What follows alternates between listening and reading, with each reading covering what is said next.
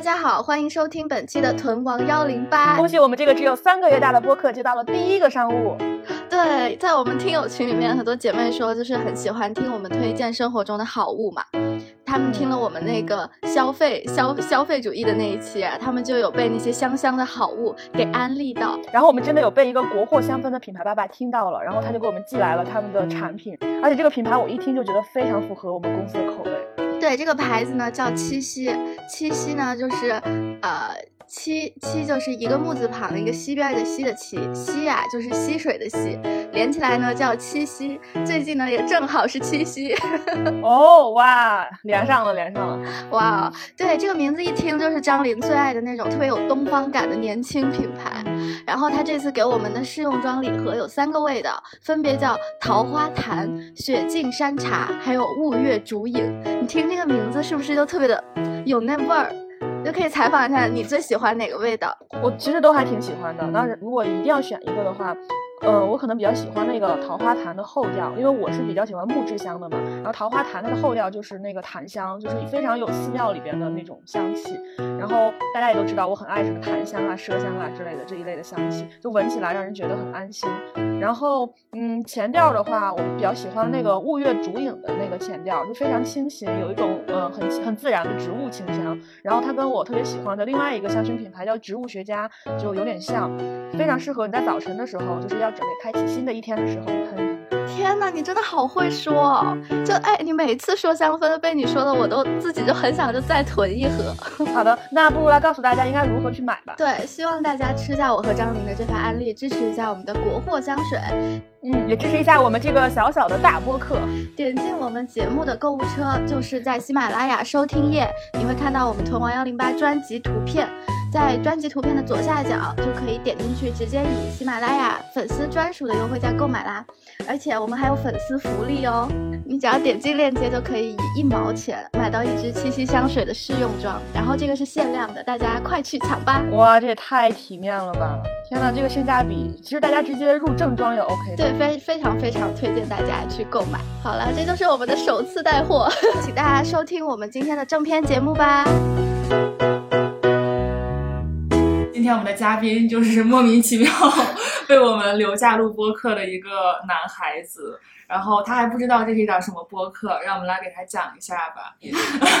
那你不如先让他来自我介绍。啊，对，那要要不你先自我介绍一下，我们再给你介绍这档播客是啥。自我介绍一下啊，好啊，大家好，我叫边毅，然后毕业于北京大学物理学院，后来毕业之后不务正业，一直在搞话剧啊，搞的也不务正业，搞的也是入不敷出，搞得如火如荼啊。然后啊，大大概就是这些，所以这到底是一档什么节目呢？啊，是这样的，我们这是一档，就我们叫屯王幺零八，就是呢，因为我们两个就是这这档播客的两个主播的臀围有一百零八厘米，就都有一百零八厘米。你为什么看向了你女朋友？对，就是给大家介绍一下一个现场环境。我们虽然播客里有三个人，但是现场坐了四个人，别人的女朋友也在旁边。刚才我们说到屯王幺零八，你看你这个人真的是。口无遮拦，主要是我没听没听出来到底是哪个字儿 啊？是是那个月子，就是猪的那个臀，但是就是我们想表达的是这个臀。你还做动作，这个臀，你你简直了，嗯，对，这就是我们的播客。然后，所以所以我们有什么主题吗？每期我们播客主题就是没有什么主题，对，因为我们我们公司做了太多，就是。正襟危坐、谈大道理的博客，所以我们想做一档就是聊屁话的博客啊，这就是一个聊屁话的地方。那太好了，那我喜欢这种氛围，就是非常轻松、随便聊聊的博客，嗯。但我也，我们也并不互相认识。但是我之所以就是拉拉边玉来聊，是因为我觉得就是可能跟六六还是有比较有共同语言的，因为你们都是在大学里边搞戏剧的人。嗯，你不是在大学里搞戏剧的人吗？但我没有搞成就是像你们这样的位高权重的戏剧。有有没有没有没有，这是清华话剧的一个小螺丝钉。天哪！我也我也只是一个小螺丝钉。我也只是一个小。你们就不要。我们可以介绍一下我们的共同点，就是我们分别在什么什么地方的？对对对，那我就是在清华话剧队嗯的队员。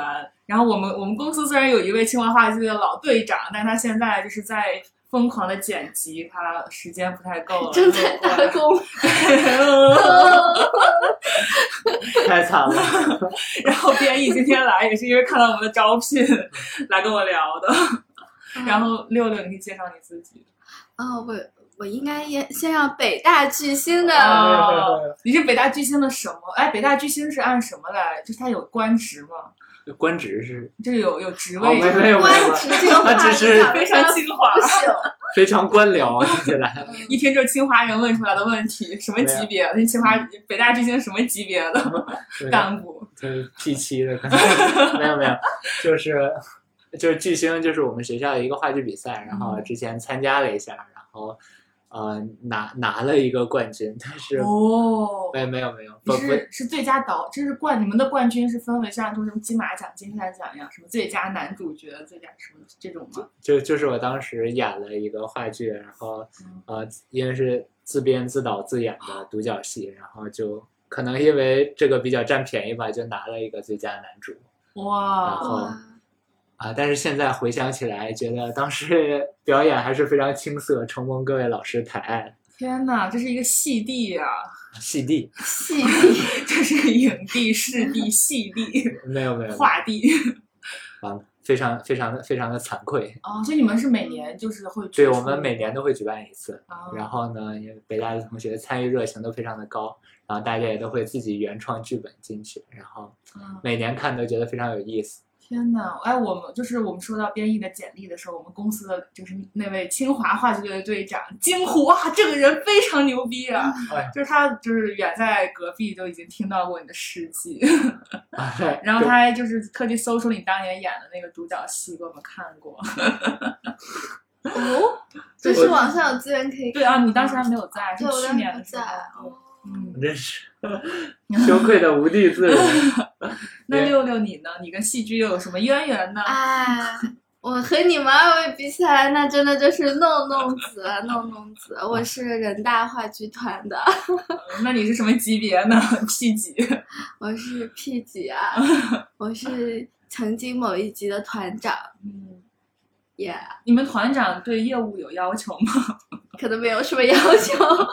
团长是干嘛的呀？就是团长是干嘛的？团长就是管这个团啊。哦。那你现在是董事长是干嘛的呢？就是管理整个公司。负责懂事儿的呀。那你们团长就是要那种就是导的很厉害或者演的很厉害的人才能当？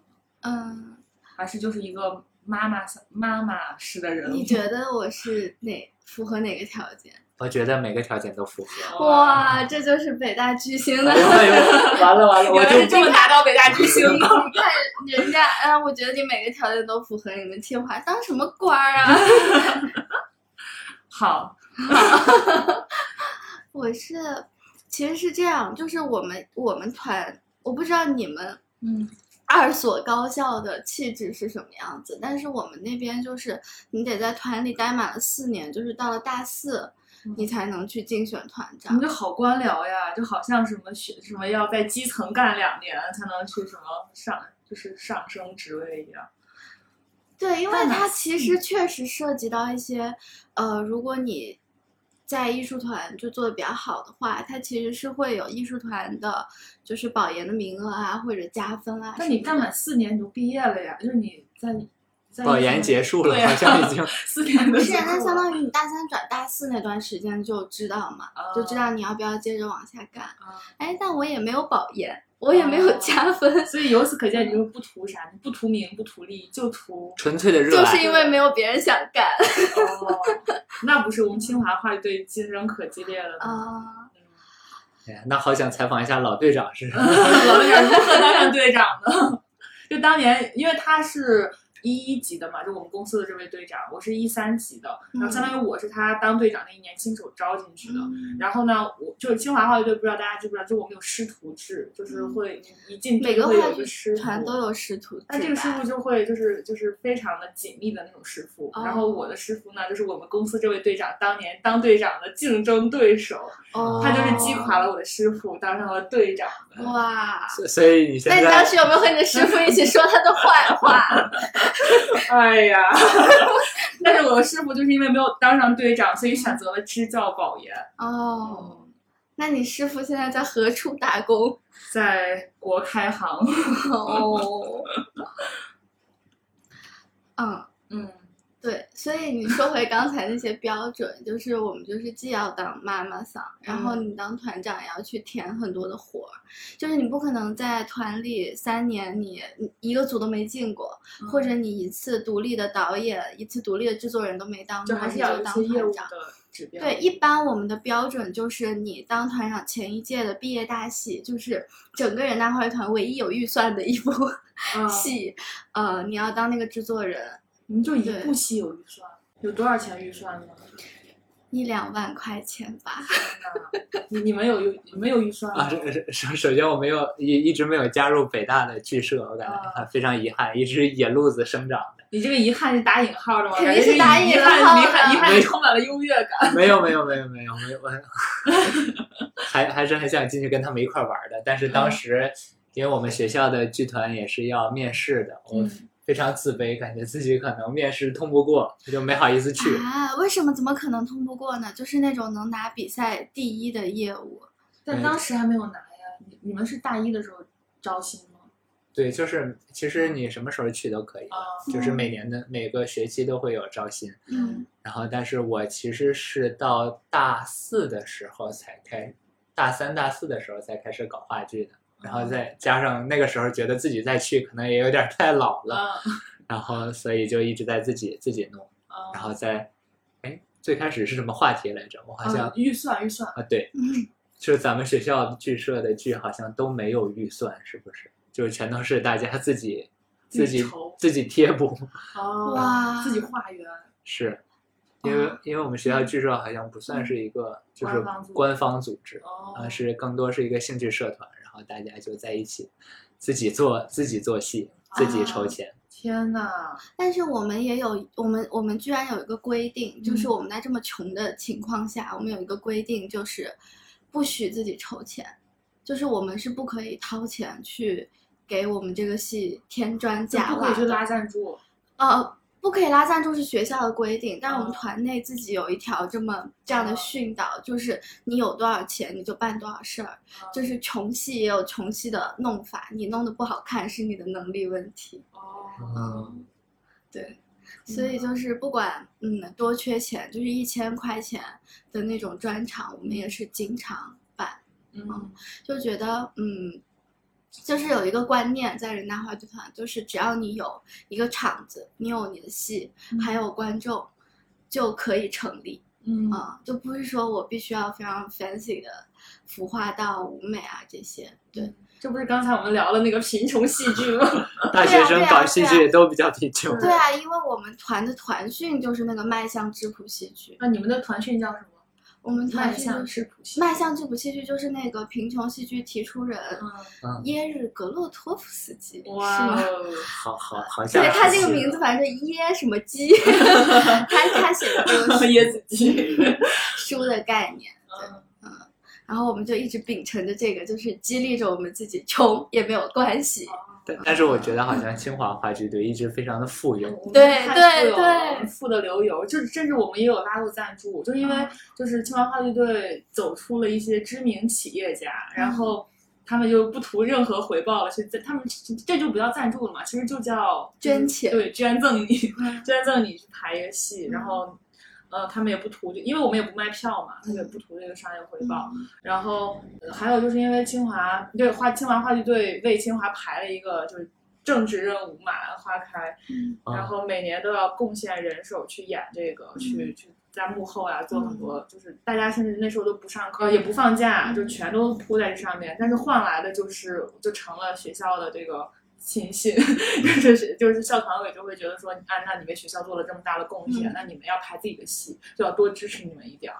嗯。哎，那这里就有很大的不同，因为我们也有一部这样的戏，就人大有一部，嗯，类似于马兰花开的戏叫《吴玉章》，就是那是、哦呃，对你听过，我听过，就 就吴玉章，当时我是从一七年这项目立项开始跟，然后一直呃跟到反正毕业，就还年年年演年年演嘛。嗯然后他刚成立的时候，就是我接触过最富有的一部剧，就我们的预算第一次超过了百万，级别，我们之前没有这个，没有没有接触过，你知道吗？嗯就是当我们穿上那种啊量身定制，我们每个人都有一个那个啊那个衣服的造型图，然后你有造型 A B C D，一个演员有四套造型，一套造型要一千块钱，哇，就那种时候，我觉得天呐！我觉得被加持到了。但是但是我们但是我们那个预算就是它并没有说我们可以因为这部戏而嗯让我们的其他的艺术创作也更加的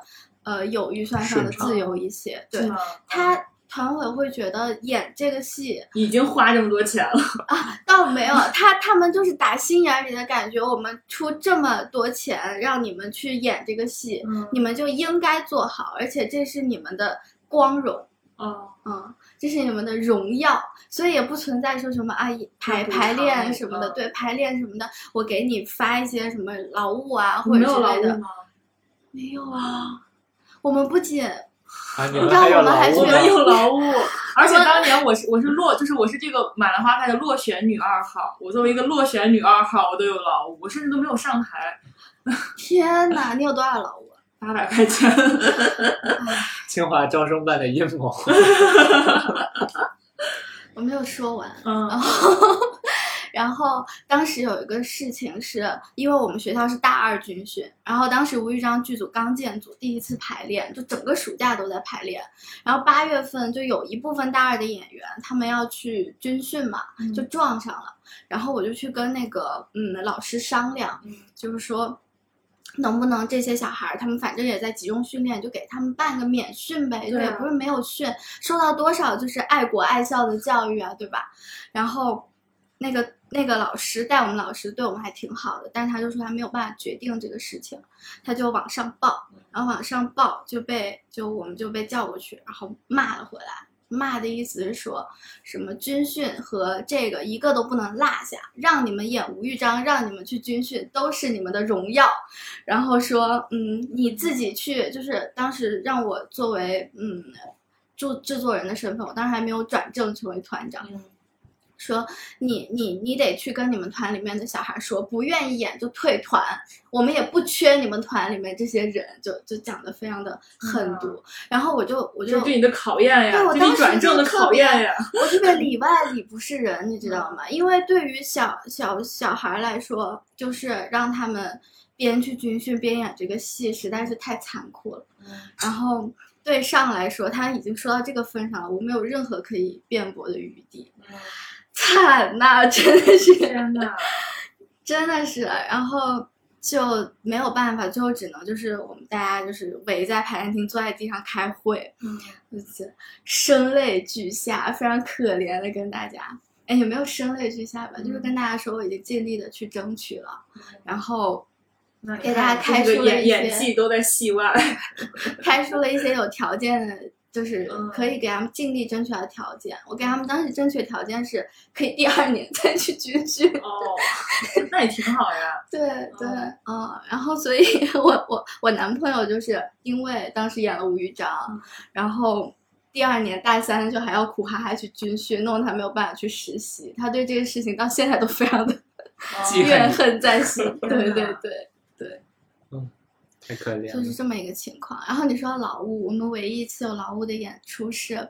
嗯，我们当时去四川演，因为四川是吴玉章的故乡，嗯然后吴玉章故乡那边的地方办就邀请我们过去演出，然后我们就说行，那我们大家就去嘛，因为你去就一一整个礼拜没有办法上课，而且那时候也快要考试周了，嗯。我就又去跟团委老师说，我说哎呀，这种情况你能不能给我们一点儿什么补贴啊，什么嗯。乱七八糟的，然后最后就一个人一天一百五十块钱，天呐，而且最后是我一个我和我的副团长，我们两个女生，然后还有另外一个一五级的男生，就我们三个人带着三十个人的团，就是坐高铁自己去四川。啊，你们这么惨，对我们没有团委老师管我们，哦当时就自己去，然后自己去跟那边接洽，就。嗯嗯，但这也锻炼了你。嗯，苦难磨练了你。太心疼了，当团长太不容易了。对啊，对，但是我我虽然只拿过一次八百块钱的劳务，但是就是演马兰花，他就给我带带来了我大学里唯一的偏财，就是奖我所有的奖学金都是我我会填文艺优秀奖学金，然后嗯事迹就是在马兰花开剧组就是服务过，你这一个世纪你就配拿文然后就拿了艺奖学四年的文艺奖学金，我没有拿过其他任何奖学金。啊！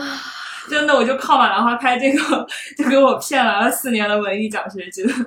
我就觉得归根结底问题不是出在就是各大学校的老师有多么苛待我们，是我们真的没有钱。哎，对，那其实我们聊到这里，就刚才一直在讲大家的大学时期的话剧生活嘛，戏剧生活。但是就是还有我们还有一个共同点，就是今天都相聚在了这里。就我觉得我们公司就很奇特，总是能招来一些话剧人才，我也不知道为什么。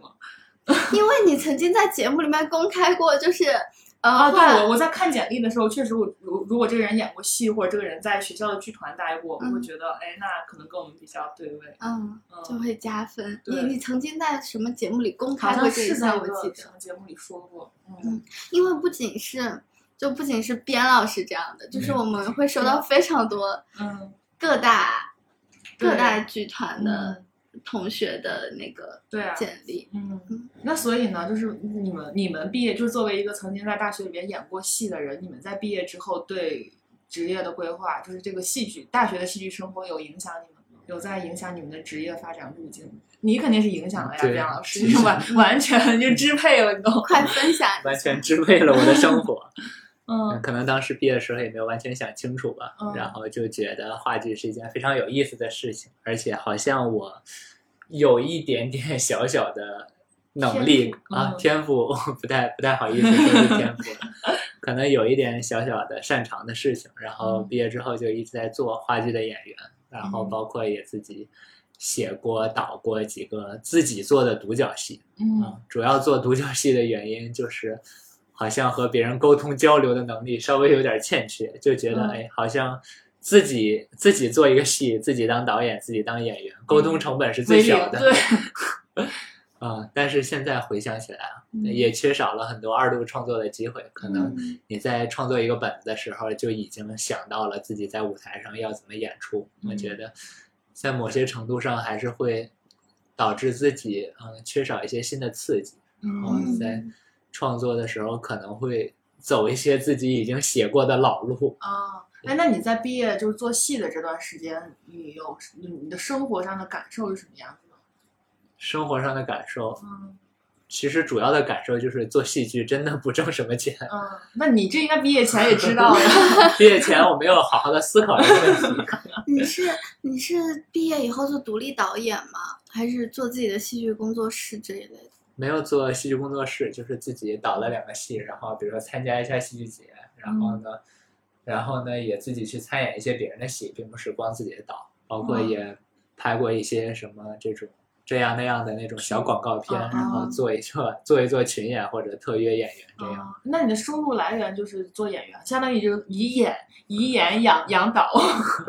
对，但是也会自己写一些小的本子，比如说有朋友正好需要帮忙写个什么东西，或者嗯做个啥，甚至于也会尝试一些各种各样乱七八糟的副业，比如说，嗯、去给别人做一下家教，嗯当一当老师教啥。教物理，就是我觉得当代大学生应该 什么都都能教。好棒呀！就是一技傍身。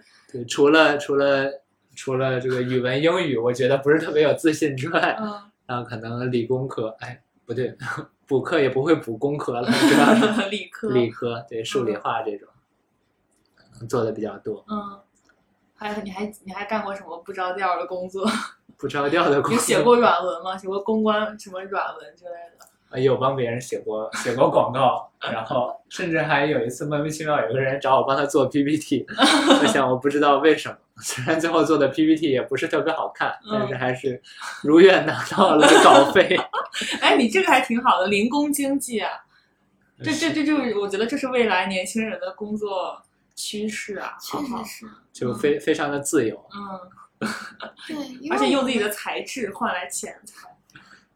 我们团好几个就是像像边老师这样出来以后、去做戏剧的，就好像也是走的这种路线。嗯那边老师是一几级的？一三级一三级然后中间休学了一年，然后一八年毕业的。啊，啊。我们团有一个特别好的师兄，他现在是在也是一开始做戏剧编剧，嗯然后后来去做电影去了。然后他我就特别 respect 他，嗯因为我也是算是他一手带大的。然后他是当时在话剧团的年纪是话剧团最风光的时期，嗯就是人大话剧团在北京的那些什么大戏节啊，就那些比赛，全部都是金奖拿遍。嗯。然后被邀请去什么易卜生戏剧节去挪威演出什么的，就就非常的风光，因为他是一个很有天赋的人，嗯。所以他当时嗯本科毕业以后就保研去了文学院，嗯，然后读戏剧啊读电影这一块对对对对对，然后他就。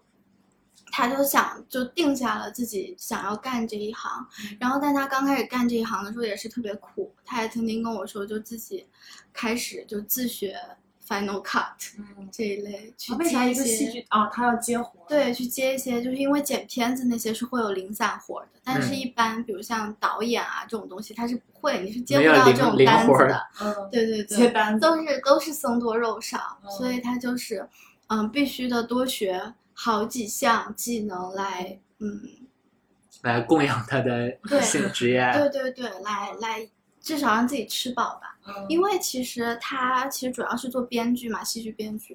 然后就是你如果能卖出去一个本子，你可能能吃半年，但是你整个本子的创作期，嗯，然后还有你漫长的卖不出去它的 那段时间，然后还有包括你，比如你卖出去了，然后你要一遍一遍的修改，嗯。就那个时间，这都是要吃饭的。对啊，嗯嗯，对，然后还有我们最近几集，就是一四级毕业有两个师兄，嗯。就是 哎上一次我在播客里面说，哎非要在契诃夫的剧里面加上林俊杰的音乐 嗯。的两位师兄，他们就是考去了中戏，然后但我发现他们有一个很。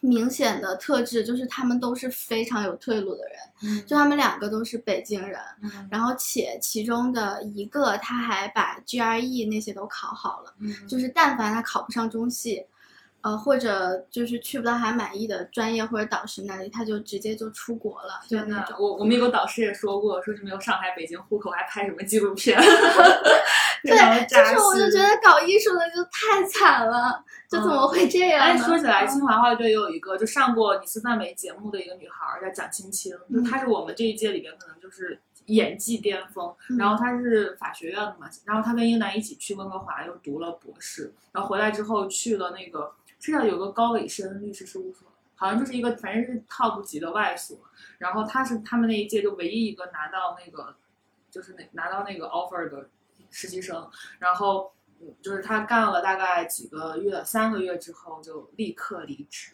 就是说不行，我要去追求我的戏剧梦想，我再不追求就晚了。然后他就辞职去去了刘天池那儿，然后但是刘天池呢好像他也没有如愿的去当上演员，他就变成了刘天池工作室的一个工作人员，去做一些法律相关的工作，又做回了那个。而且他第二份工作比他那个高伟生的那个工作工资低很多，就是他第二份工资的第二份工作的工资连上一份工作的社保高都没有，然后就。嗯，也是挺迷茫的。后来他就考上了中戏的表演系的研究生，又去读书了。嗯，但他也很有退路，因为他结婚了，然后老公也挺有钱的。嗨，嗨，但我就觉得吧，就不管他们有没有退路，就他们下定决心去走戏剧也好，或者嗯电影也好，嗯这条路，就他们都会有一种特别，嗯，宿命的感觉，就是他们会很坚定，就是嗯戏剧这些东西是他们一生都想要做的事业。嗯，就我觉得这个是我特别，你没有这种坚定，respect，我没有。但我们的编老师可能有。对对对，我就觉得真 正的去选择，嗯就是义无反顾去走了这条路的人，可能都有。嗯嗯嗯，嗯，那你为啥有？我我其实也在怀疑我到底有没有。嗯，你当时就是因为没有想那么多，所以选了这条。嗯，是，而且是我当时觉得是一个，嗯，局部最优解。嗯，嗯在我看来，我当时就是想要做这件事情。嗯虽然我的退路不像 先前提到的这些朋友这么的多，嗯但是我觉得可能因为我刚才和张琳聊也说，我是一个比较懒的人，嗯嗯，可能这个懒就体现在，我觉得我自己如果一下子同时做好几件事情，我可能就没有办法做好，嗯。就哪一件事情都没有办法做好，所以当时我想，啊、也许我可以把戏剧这件事情做好，那我就只做这一件事，然后我就毕业之后就开始搞戏剧，反正现在看来搞得也不是非常的好。工作太多没有时间，太忙，就算烦恼再多，我也很快乐。生活只是为了金钱，到处忙碌奔波挣脱。想你能够快乐，你能够快乐，你能够快乐。耶、爱相信你们每天这么努力，看到我们这么有出息，为了梦想 always 坚持自己的想法都对，工作不分低贱高贵啊，相信自己的力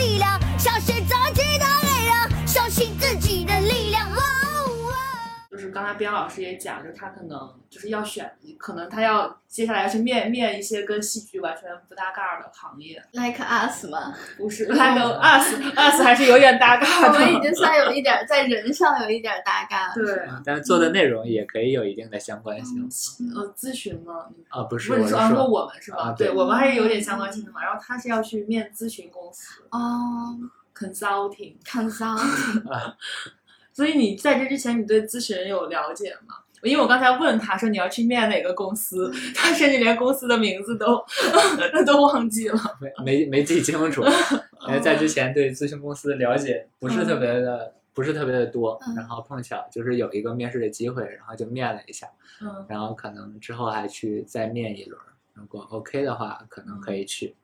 哇，这个就是天赋，你连咨询公司是啥都都可以 都不知道，你就可以过一面，对，说明你很有咨询人要的那种思维。什么思维？口就是就是咨询咨，因为我我男朋友是做咨询的，然后他是一个嗯从大学大大一大二就知道自己以后要进入咨询这条道路的人，所以他就各种面试，然后各种面经，他就当时就跟我说说，我就我也问过他，我说哎。我也可以去做咨询啊！嗯 我说你们咨询不就是啊，给给一个行业研究一下，然后出一条方案让客户信你吗？按照你就去做吗？嗯，就当师爷嘛。对对对，他就说你不行。然后我说嗯为什么？他说因为咨询有一套自己的思维，你没有。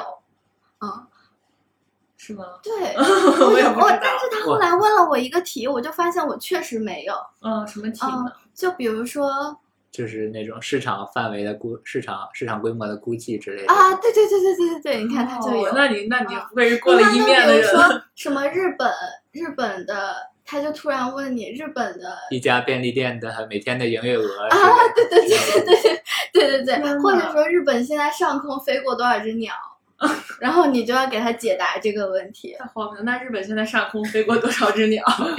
我也不知道这个。首先，我对日本的了解没有这么多；其次，我对鸟儿的了解也不是很多，哦，你就是靠这个回答过了一面是吗？靠着胡说八道的，靠着胡所以，所以你的问题是什么？是便利店吗？是其实就是类似于，比如说一家星巴克的嗯大概的一天的营业额，嗯就是它是它确实是有一套自己的套路和方法的，对对就大概是比如说你估计一家一家便利店有几个咖啡师，一个咖啡师一个小时做多少杯咖啡，嗯然后一个小时大概的上座率是百分之多少，嗯。然后一天它大概有多少个高峰期、低峰期，然后这么来估算一下。然后就其实这过程当中，它到底有几个咖啡师，它到底一小时做几杯咖啡，都是一个不确定的数字。但是你可以根据你的日常经验来给他一个估计，然后大概你就只要坚信自己是对的，对的然后把它说完就说行了。下来就是你算出一个结果，把你算的过程明，晰。他还能对他啊，说明你的天赋点都并不只在戏剧上，你其实是一个能干很多件事儿的人，我我就算不出来。对给我说的好惭愧。我就算不出来。当时我男朋友也问过我这种问题，嗯然后但是好像不是星巴克，是一个什么啊？是可乐。嗯，我就说可乐两块钱一罐儿，然后可乐是两块钱一罐吗？不是，我说可乐，量级量级没错，量级没错。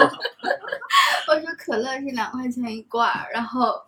整全，我当时还不知道，他问了我一个什么国家，是一个我不知道的国家，嗯我就说中国有十六亿人，那那个国家可能就是中国的三分之一还不到。嗯 然后，但其实都都没有嘛，就其实过亿的国家很少的，就是那种小国应该也就几千万个人，可是我却说它人口中国 的三分之一，那可能弥补了你对可乐这个价格估计的不足，说不定算出来是对的。是我刚说两句话，我男朋友就说你今生无法进入咨询行业。为什么聊到了咨询？对啊，我啊，聊到他要去面咨询啊。啊，但是我可能也进不去，还没有，还没二面，毕竟二面还没有开始。哎那如果你进不去的话，你接下来要做什么呢？真是真是问到点子上了。呃，因为刚才和张林同学聊，也有一个做节目的想法，嗯然后最近可能完善完善那个 idea，大家一起头脑风暴一下。嗯如果面不过去的话，我觉得先好好准备一下吧，然后嗯面一面看一看，嗯，用心去尝试。哎呀，用心去尝试。如果面不过去怎么？好像我从小一直不会思考这个问嗯题，就是一件事万一我没有做到，要怎么办？哎，你当时咋考上北大的呀？有用心去尝试，没有考上，没有想过考不上北大怎么办？主要保送了吗？不是保送的，就是高考考上的。主要嗯是当时，当时好像也没有其他的 选择，就是参加，就啊，不是说只有考北大一个选择，是说只有高考一个选择，嗯，考不上北大也有其他的学校要考嘛，反正就是好好学习，就是用心去尝试高考这件事。我学会这句话了。嗯，我觉得这个这个态度很好哎，嗯嗯用心去尝试。嗯这种面对无常的人生，我觉得我们都要用心去尝 试。可能主主要是需要脑子少一根筋，然后 虽然世界很复杂，但归根结底，我们要用心去尝试。哎，真的那很那你女朋友对你用心去尝试这种人生态度，保持什么样的看法呢？我女朋友希望我在生活里能够多动点脑子。能够多用心，少尝试。女朋友不发表评价，对，无语了。哎，所以你们对这个问题有有有争争论过吗？就是关于要不要用心去尝试这个问题。好像好像这个这句话的意思突然变得模糊而遥远了起来。就是就是你也不知道关于职自己要干业选择的啥但是就面临到那你就认真准备一下，但是可能没有那么清晰的想要干啥。嗯，其其实也在也在最近一段时间也在聊关于职业规划和发展的问题嗯。啊、就是现阶段的一个选项吧，并没有说完全决定下来。嗯。虽然说初心和最想做的事情还是做一些内容，可能不单局限于在戏剧，包括也有一些呃视频或者其他媒介来承载。然后，但是目前有这样一个 option，就想要去看一看自己够不够格，嗯，然后可能就想拿到 offer 可以决定就撕掉它。可以决定要不要去，但是好像说，哎呀，那我可能如果因为一点担心和觉得自己会不会不成功就不去尝试的话，我觉得反而将来会有一些遗憾。哇，我觉得这样的态度很，就是很有少年气。对，嗯就是不成熟的意思。不是不是不是，就是就是就很纯粹。对，就是没有被磨平棱角的那种感觉。嗯，就没有那么多功利的算计啊。对对对对对，嗯，就是就是以以往就是我们在可能我在成长的某一个阶段也是，就是啊，我就去试试呗，不合适就再说。嗯，但是就是越到了，嗯，越长大就越觉得自己丧丧失了这种义气。嗯其实我觉得这个这个是不不太好的，就我觉得这种义气是很宝贵的。我觉得可能还有一个原因，是因为他没有被职场给摧残过。嗯，就你其实不算真正的职场人对对是吧？你你上一份工作其实也嗯也算是给自己嗯给自己打工。就好像一直在做自由职业者。对对对，其实都不用被职场摧残。被什么留学摧残，被对就现在的那种求职的过程就很摧残了，已经。嗯就是你真的在就主流里面去做一个那种嗯求职的工求职的过程，就是一个。从准备面试，对对对，准备面试什么海投，什么简历，嗯然后这个那个人各种人给你建议，然后磨面，就会越来越觉得我是谁，嗯 我在干什么。就这个过程其实还挺挺磨人的。哎，那我那你你你在这个过程中，你有体会到我是谁，我在干什么的这种这种感觉吗？其实其实稍微有一点，因为前一段时间，因为疫情又开始反复，然后就是线下演出感觉又又非常的渺茫，嗯然后就在尝试着呃寻找一些工作，嗯但是我在之前投的简历是在线教育，我就突然一下子就感觉世事非常的无常，瞬间就产生了一种我是谁，我在干什么的感觉。所以你线上教育那些有面有就是有拿到 offer 的吗？没没有，就是在面试过程当中，也是嗯出了这个政策，也是过了过了一面，然后没有去二面三面。这个岗位就已经没有了，对，面着面着岗位没了。公司也没。还还不错。我认识的朋友拿了 offer，然后没有去的。我在想，他是不是直接就失去了应届生身份，但是又没有工作？哦啊，那那对有真的有这样的，有签了就是那种对签好了，然后再准备入职了，结果就是岗位整个部门都没了，然后所以他就只能就是被解除合同嘛，那解嗯除合同一般会有赔偿金，嗯然后都是 N 加几嘛，但是因为他没有这个 N 嗯啊，所以就拿一个基本赔偿，就算是你结束了你的第一段职业。太太惨了。啊，这么说没有没有没有没有拿到 offer，还是一种 是一个幸运。幸运的事情。我们刚才聊到哪儿？对我们为什么又从对咨询聊到在线教教育？就因为我因为我就是一个非常喜欢跑题儿的人。没有，想必你也见识到了我们这档播客确实也没有什么主题。是的，是的。所以边老师做的戏主要是，嗯，就是你的风格是啥样的？就是或者你会愿意用一个风格去定义你自己的作品吗？其实主要是在探索我自己心中没有解开的谜团。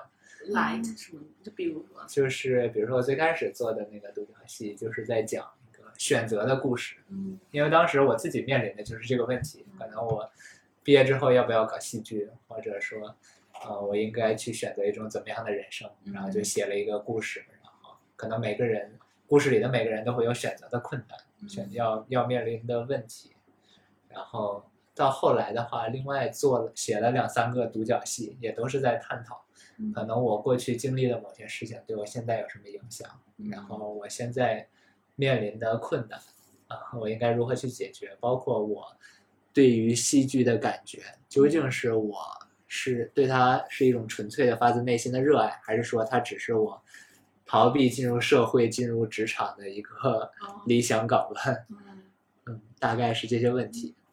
所以你会把你这些想要表达的核心给，就是以故事的形式，就是放到情故事和情节的形式放到你的剧里面，还是说就是纯意识流的这种？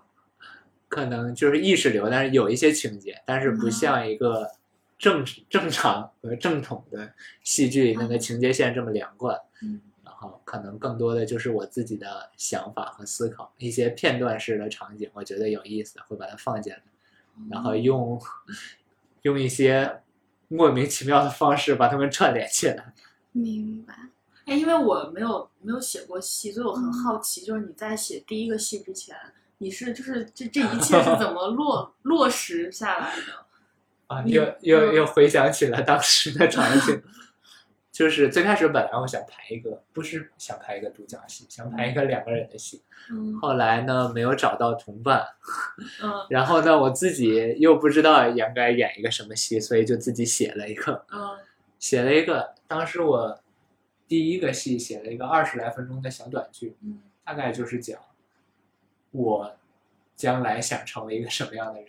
嗯，然后插入了四五段，我比如说我在小学时候，我在老年时候，我在中年时候不同阶段的嗯想法和感悟，然后就蒙太奇一样的把它们串起来，嗯然后 写的不是特别的好，但是我觉得嗯，可能真是处女座，是是是，但是我觉得那个反而比较真诚吧，嗯就写出来不需要追求太多的技巧，反而真诚的把它写下来，就就有一些意思。啊，你所以你在写戏之前，其实是看了很多剧本和戏剧的表演？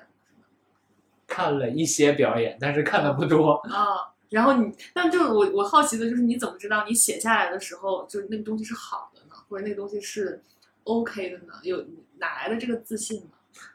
就是刚 哎，为什么这么写的这么普通，却又这么不是不是不是不是这个意思，就是我觉得作为一个你第一次写戏的人，就怎么知道就是这样是可以的，是合理的，或者是 OK 的，是可以呈现的。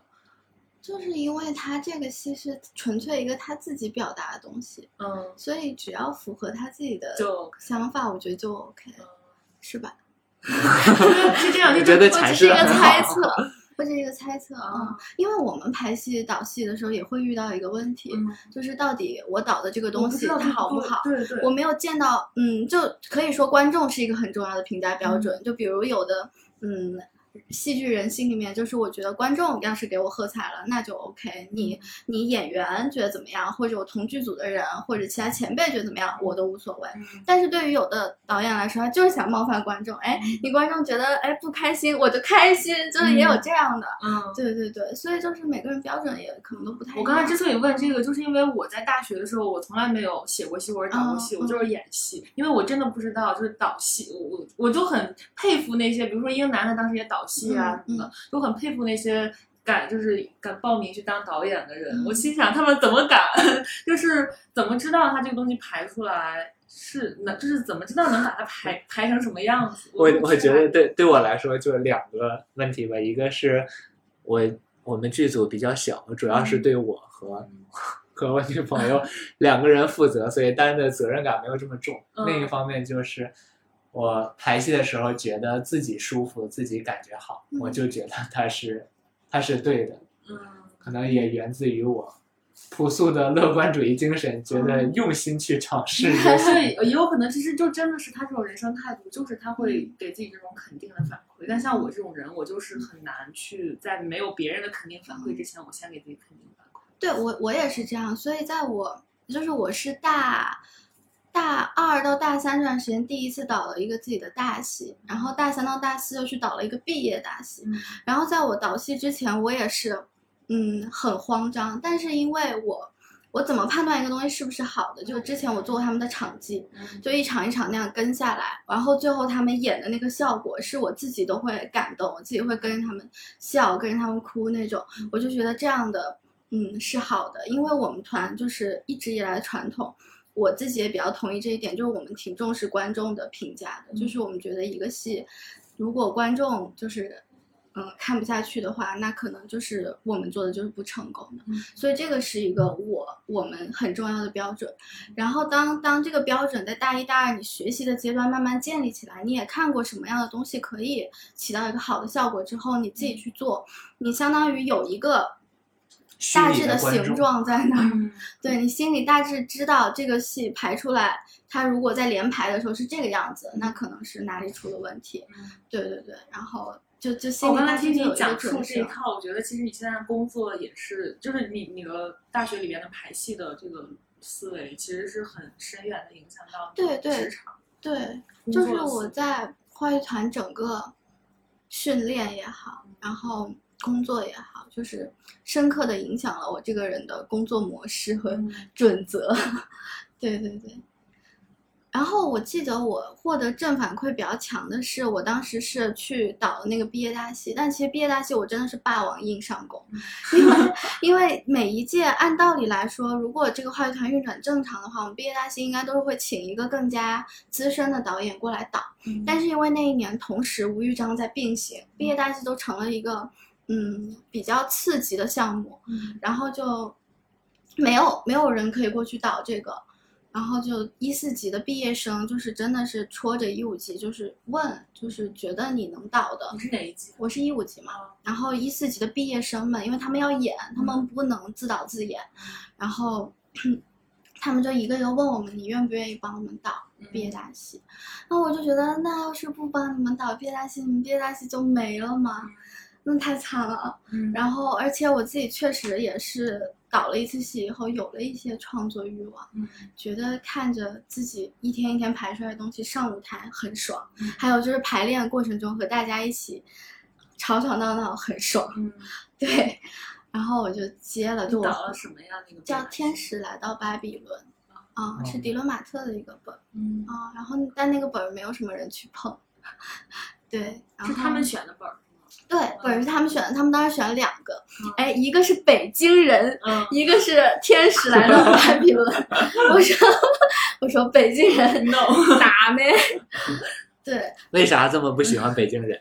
嗯，我就觉得北京人他给我他不符合我整个人的感觉，就我整个人的感觉是跳一些的，快乐一些的，就是我希望我我的作品也能让我玩出一些不合理的东西来。嗯，但是北京人，我想不到吧，我除了 结构不动它。除了把他排成一个纽约人，我想不到我能对 他干些什么。海淀人，对，所以当时都排了《天使来到巴比伦》轮儿，天使来到巴比伦，北京人，嗯，别人儿，然后就当时就给他加了很多就是比较跳的一些桥段，但是也挺好笑的，就主要是用来搞笑。嗯 然后最后我们在那个反馈里面总结反馈里面有一个哲学，我们学校哲学院的教授给我们留言，说这是近年看到话剧团最好的毕业大戏。哦，我当时看完这个评论，我就 热泪盈 眶那他如。果不是你们学校哲学院的教授评价的，你会热泪盈眶。我会啊，我会啊，因为其实也收到了一些观众的观众的对对，收到不少。但是当你真的去获得一个，嗯，你觉得，因为这个老师我也我也知道他，就没有想到他会来看我们的戏，而且也没有想到周联他会给我好评啊，不是周联，啊，没有想到他会给我们一个好评。当时就觉得一下子整个心里就落下来了，就我感觉，我感觉边老师是不是在导导戏，你演完之后收到一些反馈之后也会有那种感觉，在那之前你会不会心里感觉绷起来？但是演完之后就没有你了，，嗯他没有像你这样对外界的，他不太在意观众。也也不是不在意观众，观众是衣食父母。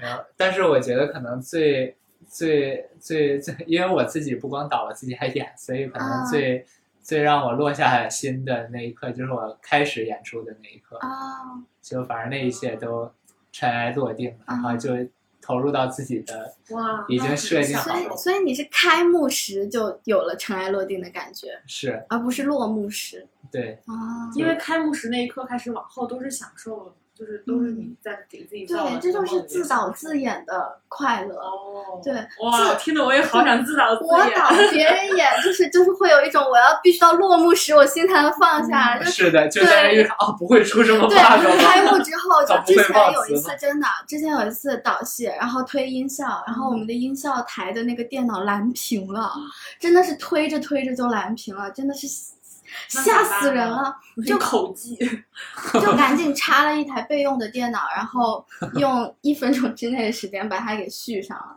然后从此之后，我们演出就只要是我带的组，我们音效组就要有两台电脑，而且两台电脑一定要同步播放，一台静音，一台插着那个，然后但凡插着那台挂了，就立刻插到那个静音的电脑上，就不会出岔子。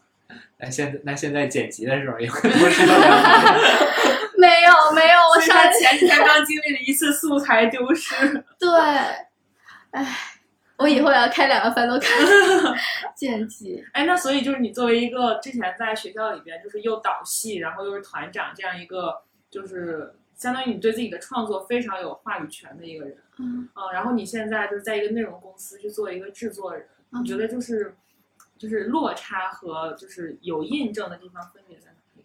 我觉得你这个他这个问题很像直直直直中考验，就是是如果我一一下子行差踏错，明天我要从这个公司消失，然后边老师就 让人接过你的素材为电脑，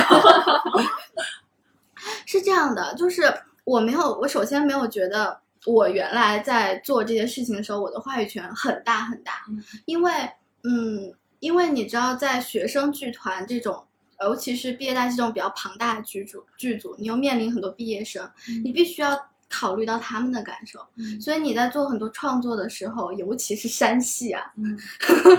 你就是需要做很多的 工作，准备，然后包括你整个戏大概的思路怎么排，你有哪些地方是剧本里没有的，然后你需要他们什么样的演绎方式，都要提前跟他们达成共识。嗯但是如果在一个真正导演有话语权的剧组，其实这一步是不需要的。嗯就是所以说，我没有觉得我我在那儿就是我一拍板儿就就能定事儿的那种。对我也不是这样的人嗯啊、然后再加上就是，其实我有很多制作人的经历，就是我在制作组每个口儿都待过。然后我上岗前最后一个考验也是要当一个制作人，嗯然后所以我就觉得还好，我没有我没有觉得我在对一个事情拍板上有特别特别大的野心，嗯我也没有觉得打杂是一个我干不了且我不愿意干的工作。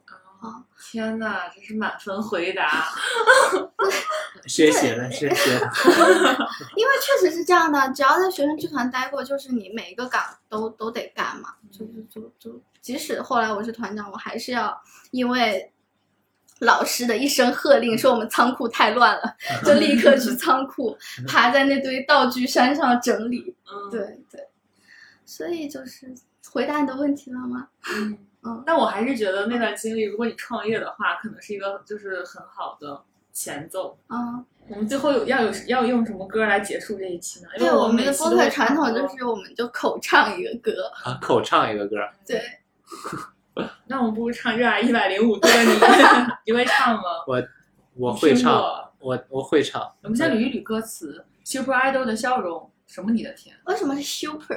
就是因为它所有的油油腻版的 Super Idol，哦，嗯八月正午的阳光，没有你、哦都没呃都没你的天。哦热爱一百零五度的你，，滴滴清澈的蒸馏水，清纯的蒸啊，馏水。清水，好好，滴滴清纯的蒸馏水。那我们开始吧。好，我唱歌跑调，我也跑调啊，所以我们才会最后唱一首跑哎。那我们来猜拳吧，谁谁谁输了谁开场唱第一句。哦，好呀，来，来，石头剪石刀头剪刀 布布，，张琳输了，朋友们。